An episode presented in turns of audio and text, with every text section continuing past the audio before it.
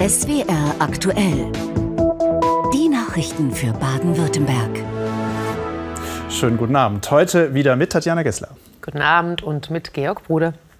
Ja, und wir beginnen heute mit einem Kampf, der etwa 400 Kilometer nordwestlich von Baden-Württemberg geführt wird inzwischen aber auch die Marktplätze hier im Land erreicht. Während in Lützerath in Nordrhein-Westfalen die Polizei damit begonnen hat, das von Klimaaktivisten besetzte Dorf zu räumen, waren in Freiburg und Tübingen heute Hunderte auf der Straße, um sich dem Protest gegen den weiteren Abbau von Braunkohle und der Energiepolitik der Bundesregierung anzuschließen.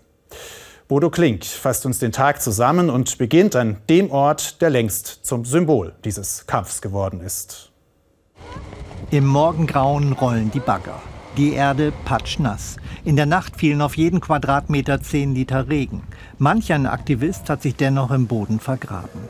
Rund 1000 Polizisten rücken an, bringen weg, wen sie wegbringen können. Molotow-Cocktails fliegen, Böller knallen, laute Momente des Widerstands, der bislang größtenteils leise und friedlich blieb. Laut und unmissverständlich die Solidarität in Tübingen. Lützi bleibt, fordern rund 200 Demonstrierende am Nachmittag. Auch Lisa Groß. Seit der Pandemie kämpft sie fürs Klima. In Lützerath war die Studentin schon zweimal. Immer legal, betont sie. Dass das kleine Dorf am Rand von Garzweiler 2 jetzt fallen soll, kann sie nicht verstehen. Wenn man dann vor diesem Tagebaufeld steht und es mit eigenen Augen sieht, dann kommt es einem noch absurder vor, dass manche Menschen denken, dass das eine gute Idee ist, was da passiert. Danke Freiburg, dass ihr da seid sagt Jule Pent vor 250 Menschen, die bei nasskalten 7 Grad auf den Platz der alten Synagoge in Freiburg gekommen sind. Die Schülerin zeigt sich von der Unterstützung für Litzerath überwältigt. Wir sind total überwältigt davon, wie spontan so viele Leute hergekommen sind. Und ich glaube, es ist total schön, weil hier ein Raum ist für den Frust, den total viele haben, aber auch für die Hoffnung. Hoffnung auf Verständnis schallt Michael Bloss in Lützerath nicht entgegen. Auch der Grüne aus dem baden-württembergischen Landesvorstand gilt hier als Verräter. Ihr habt die hergeschickt! Die Grünen, NRW! Ihr leitet diesen Einsatz! Bloss selbst möchte aber auch weiterhin zwischen Energieversorger und Aktivisten vermitteln. Ich fordere auf jeden Fall RWE dazu auf, dass sie auch Teil davon sind, diese Situation zu beruhigen, Teil davon sind, das Klima ähm, zu schützen ähm, und ähm, schauen, ob es wirklich notwendig ist, dass Lützerath abgebaggert wird. Erste Baumhäuser sind geräumt. Morgen früh will die Polizei in die Gebäude von Lützerath eindringen. Was sie da erwartet, weiß sie nicht. Zur Verfügung. Wir kommen zu ganz anderen Kämpfen. Hier ein Vorort von Lviv in der Westukraine, getroffen vom Krieg, aber auch unterstützt aus Baden-Württemberg. Lviv ist Partnerstadt von Freiburg. Und Partner helfen sich nun mal, wo sie können. 1,5 Millionen Euro private Spendengelder sind bislang zusammengekommen. Und die Stadt Freiburg hat Krankenhausbetten, medizinische Geräte und Stromgeneratoren in die Ukraine geliefert. Heute gab es in Freiburg Besuch aus der Ukraine. Der erste Bürgermeister aus Lviv war bei Oberbürgermeister Martin Horn. Unser Reporter Owusu Künzel über sehr bewegende Momente dieser Städtepartnerschaft.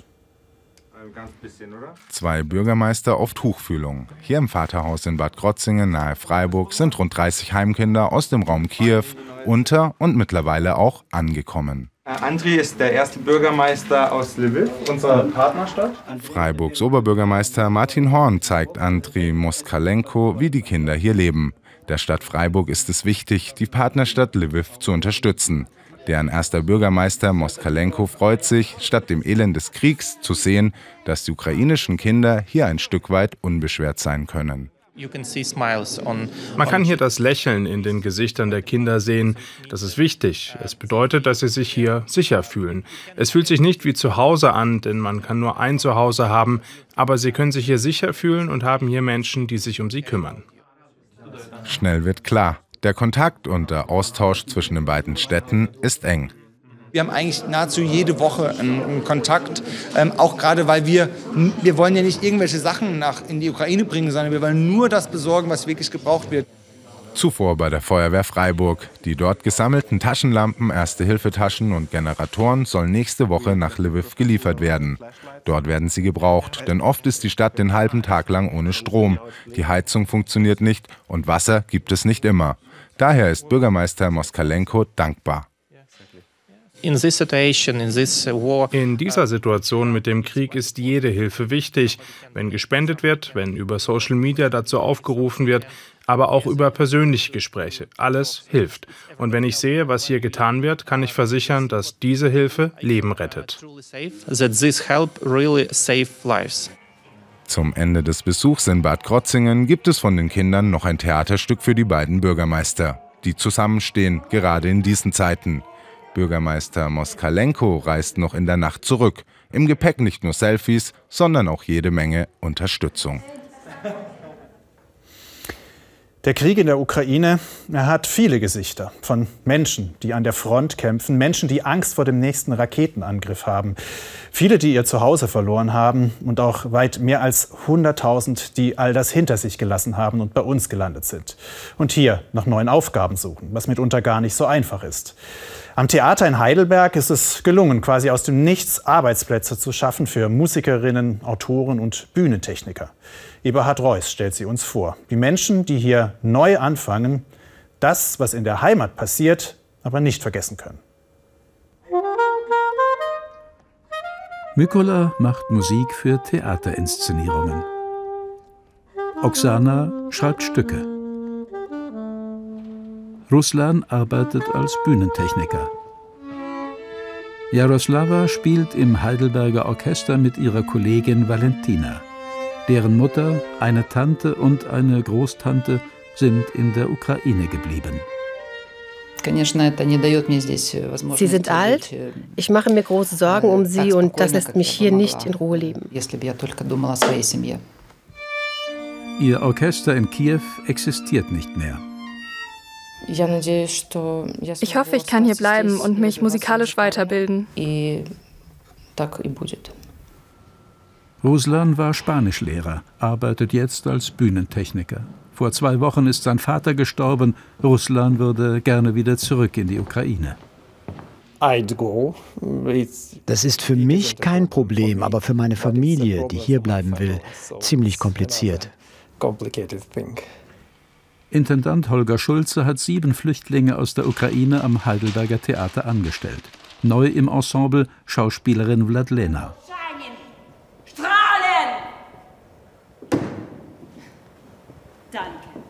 Ich glaube, es könnten viele Institutionen. Ich glaube, es ist möglich, in einem bestimmten Bereich, das wird immer zu wenig sein, aber Menschen zu helfen. Und ich finde, es ist auch unsere Pflicht.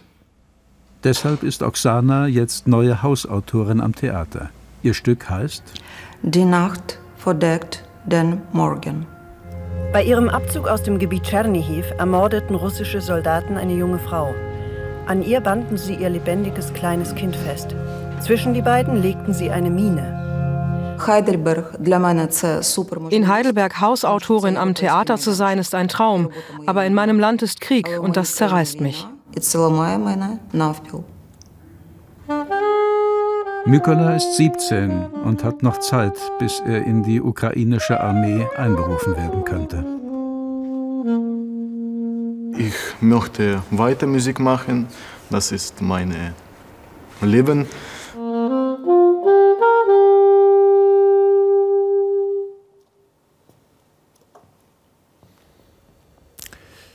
Eine andere Folge des Kriegs in der Ukraine. Der Sprit an unseren Tankstellen ist teuer wie nie.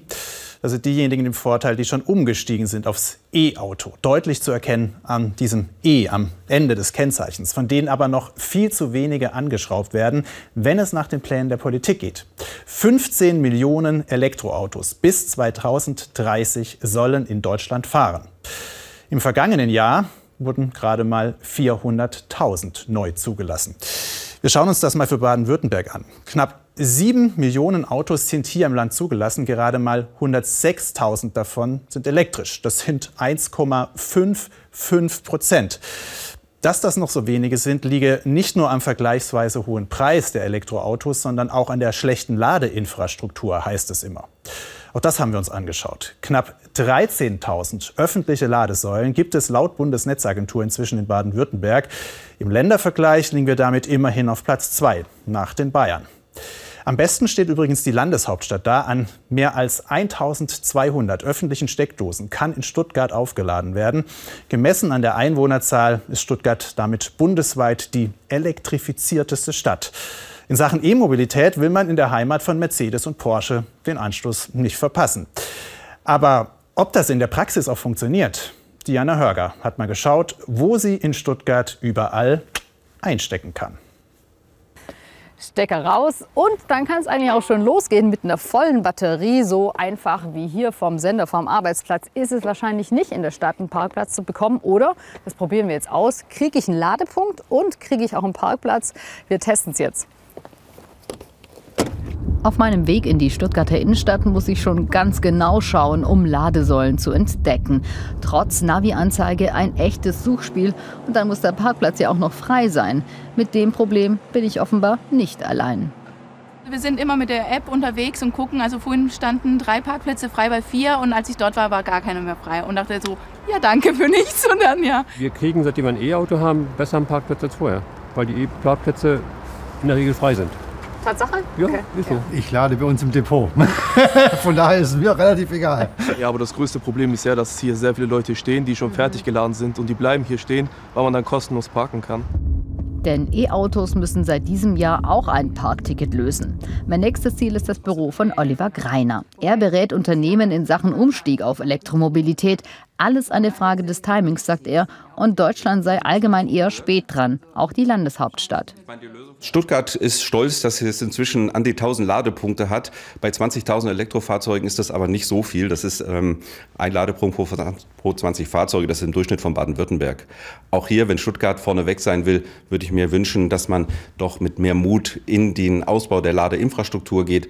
Stuttgart ist nicht schlecht, aber Stuttgart könnte viel besser sein. Trotzdem, er ist weiter Fan von E-Mobilität, fährt schon seit acht Jahren Tesla. Auch beim ADAC hofft man, dass bald mehr E-Autos auf die Straßen kommen. Doch der Umstieg vom Verbrenner sei längst nicht mehr so attraktiv. Die staatliche Förderung wurde jetzt reduziert zum Jahresbeginn. Die Strompreise gehen auch nach oben.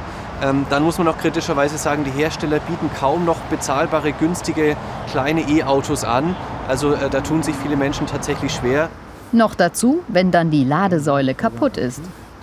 Das heißt, es ist schon mal nicht so prickelnd. Äh, das ist jetzt schon mal nicht so prickelnd. Schnell, einfach, überall. Das kann man leider nicht sagen in Stuttgart. Überall und einfach und schnell und funktionieren findet man nicht immer gleich einen Parkplatz mit dem E-Auto in Stuttgart. Da ist auf jeden Fall noch Luft nach oben. Ja, und damit das klappt mit der Mobilitätswende, braucht es nicht nur Steckdosen und Ladepunkte, sondern auch den nötigen Strom und Ideen, woher er kommt. Zum Beispiel diese hier, Solarzellen auf einem Baggersee. Das gibt es schon bei Rändchen im Ortenaukreis. Eine noch größere Anlage könnte bald auf einem Baggersee in Durmersheim bei Rastatt schwimmen. Denn obwohl das Projekt auf der Kippe stand, weil der Investor nicht ganz so groß bauen durfte, wie er gedacht hatte, soll die Anlage nun wohl doch gebaut werden. Wenn auch eine ganze Nummer kleiner. Fabiola Germer. Schon im nächsten Jahr sollen hier auf dem Stürmlinger See tausende Solarmodule schwimmen. Das ist die Vision von Kieswerkbetreiber Thorsten Volkmar. Er wird hier Deutschlands größte schwimmende Photovoltaikanlage bauen.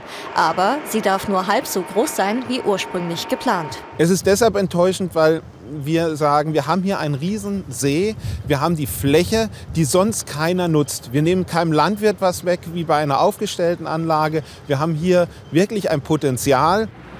Im Ortenaukreis gibt es bereits eine kleinere Photovoltaikanlage. Dass der Bund die Größe solcher Anlagen auf 15 Prozent der Seefläche festgelegt hat, wird mit fehlenden Erkenntnissen über die möglichen Umweltauswirkungen begründet. Für den Betreiber ist das unverständlich. Aber umgekehrt sagen wir auch, wenn wir weg wollen von Atom, wenn wir weg wollen von Kohle, dann brauchen wir Alternativen. Thorsten Volkmar hält dennoch an den Plänen einer größeren Anlage fest. Er hat deshalb einen Bebauungsplan für 30 Prozent der Seefläche eingereicht. Seine Hoffnung, in Zukunft doch noch eine größere Anlage zu realisieren. Unterstützung bekommt der Ingenieur von der Gemeinde Durmersheim. Äh, die Solaranlage mit 15 Prozent kann nur ein erster Schritt aus unserer Sicht sein. Es ist auch ein schöner erster Schritt, weil es ist tatsächlich Deutschlands größte schwimmende Solaranlage, die gebaut werden kann. Das darf man nicht kleinreden.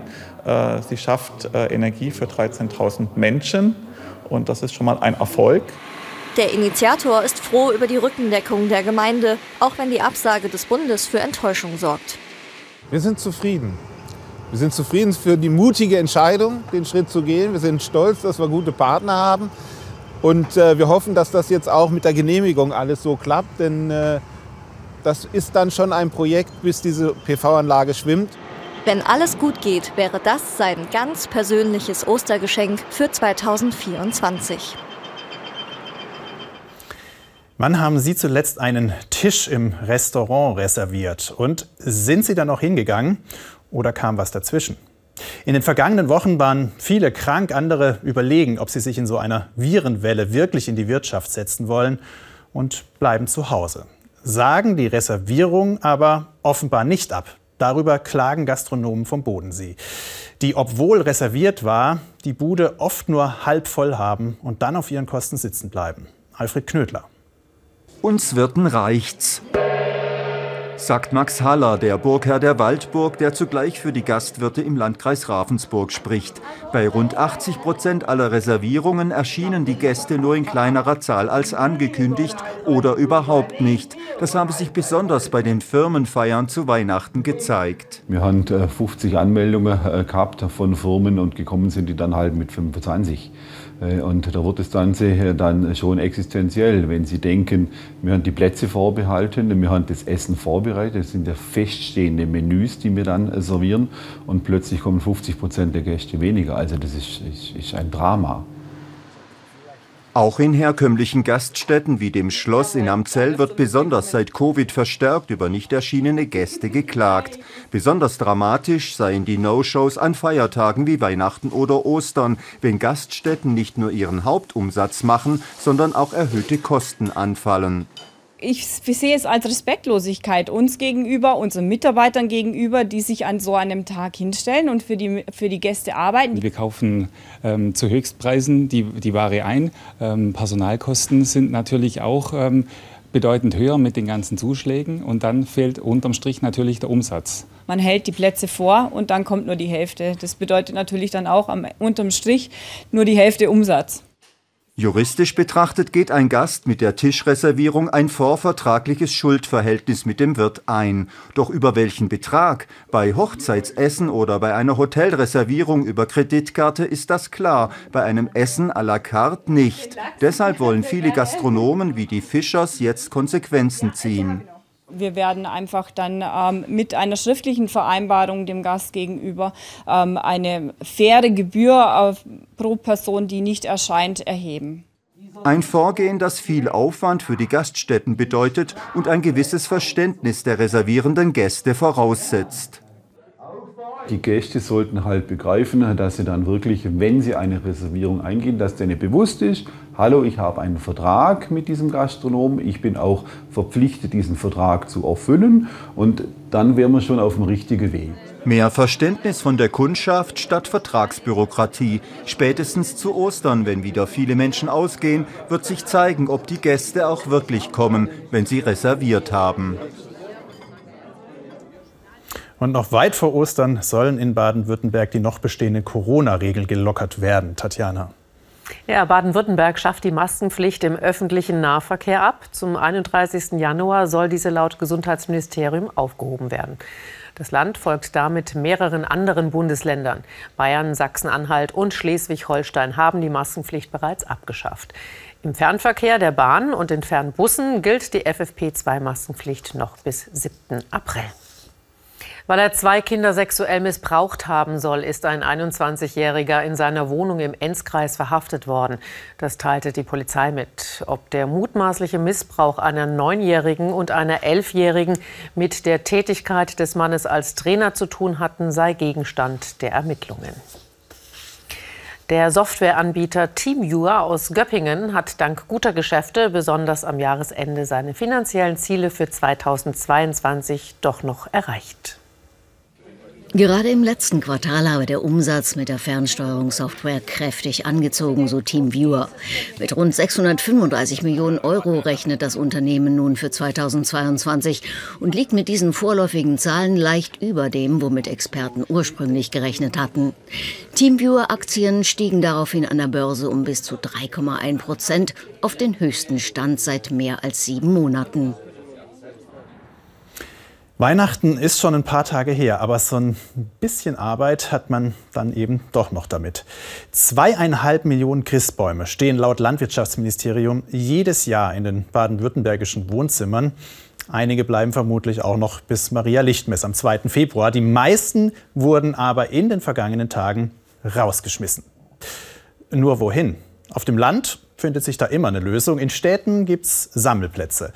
Aber wer holt die Dinger dort eigentlich ab?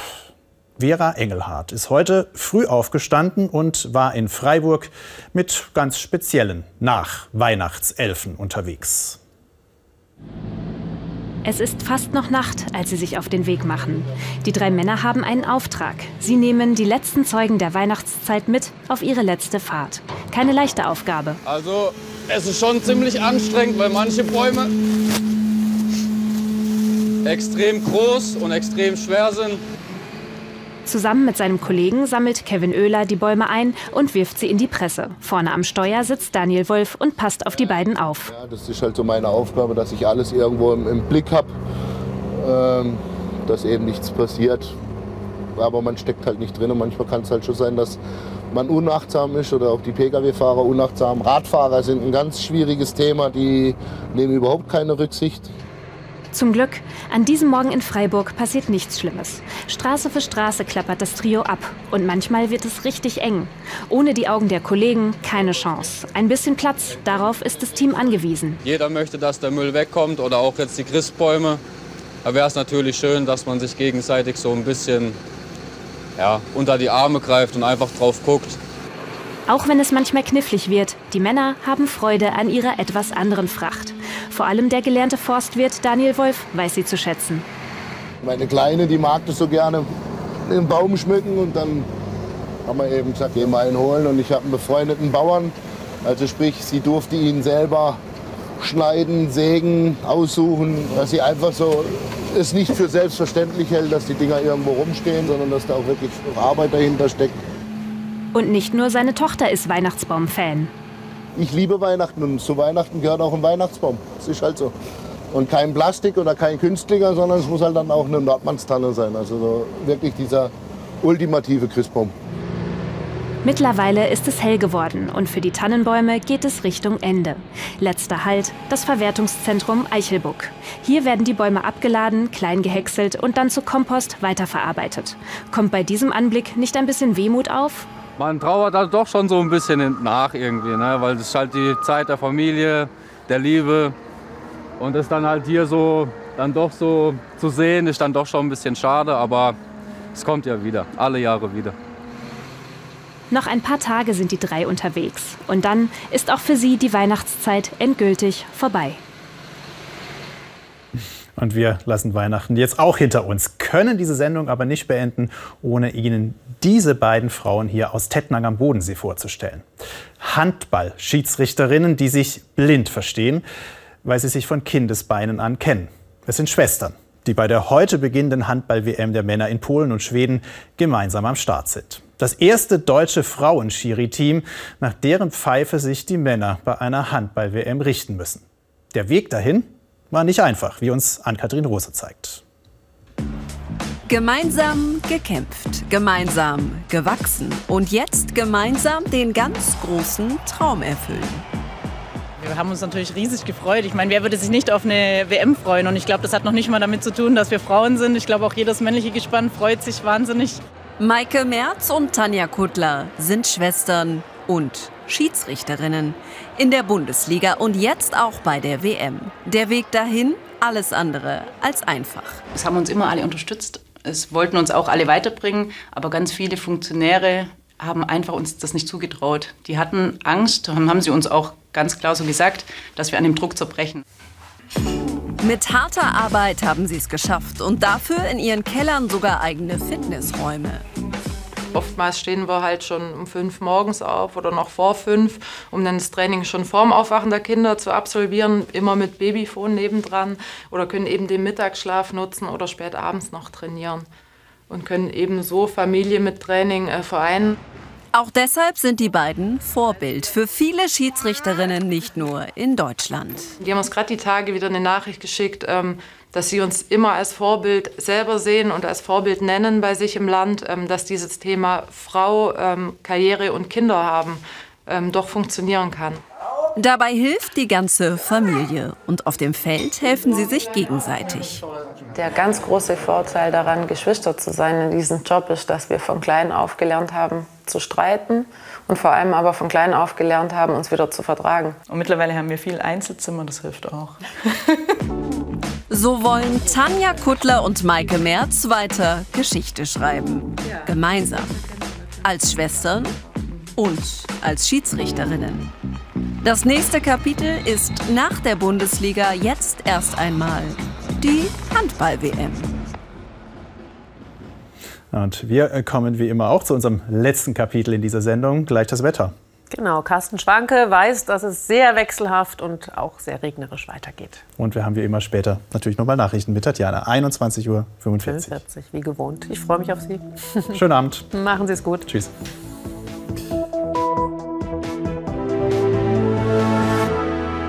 Einen schönen guten Abend, herzlich willkommen zu den Wetteraussichten für Baden-Württemberg. Heute war es am Nachmittag und Abend lange stark bewölkt und ziemlich verregnet, aber nicht überall in Deutschland. Und deshalb zeige ich Ihnen mal ein Satellitenfoto von heute Mittag aus Deutschland.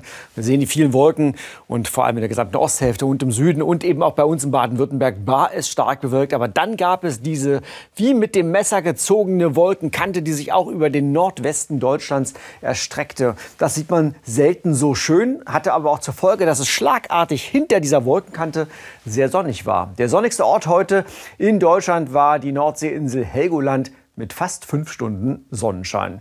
Bei uns hingegen werden bald wieder neue Wolken ankommen, denn diese Wolkenlücke, wir sehen sie hier noch einmal, sie wird zunächst auch kleiner, aber die erreicht uns in den nächsten Stunden. In der Nacht, morgen tagsüber haben wir es dann mit diesen Wolken vom Atlantik zu tun und die bringen auch neuen Regen. Und damit schauen wir auf die Nacht. In dieser Nacht ziehen jetzt am Abend die letzten Regenwolken nach Südosten weiter. Dann gibt es diese besagte Wolkenlücke bevor in der zweiten Nachthälfte zum Ende der Nacht aus Nordwesten schon bald die nächsten Wolken heranziehen. Die Temperaturen liegen morgen früh bei Werten zwischen plus 2 und plus 9 Grad.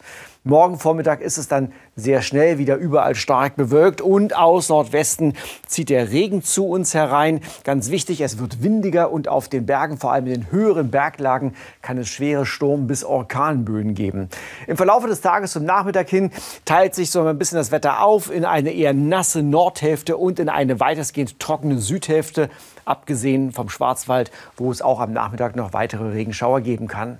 Die Temperaturen steigen am Nachmittag auf 6 bis 12 Grad. Der Wind weht dazu recht kräftig aus südwestlichen Richtungen.